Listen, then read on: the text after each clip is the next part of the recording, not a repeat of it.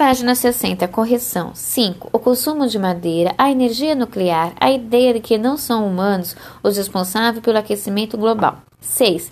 Ter percebido que o movimento ficou mais extremista e político, querer achar soluções para o desenvolvimento sustentável e para descer do contra.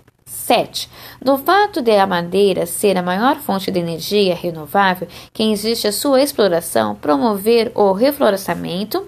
Além disso, afirmar que os países que mais consomem madeira são os que têm mais floresta mais saudável. 8.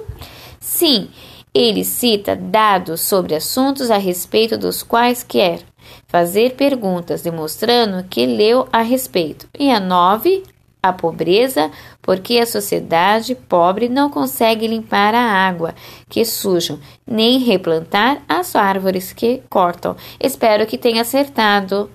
Até mais.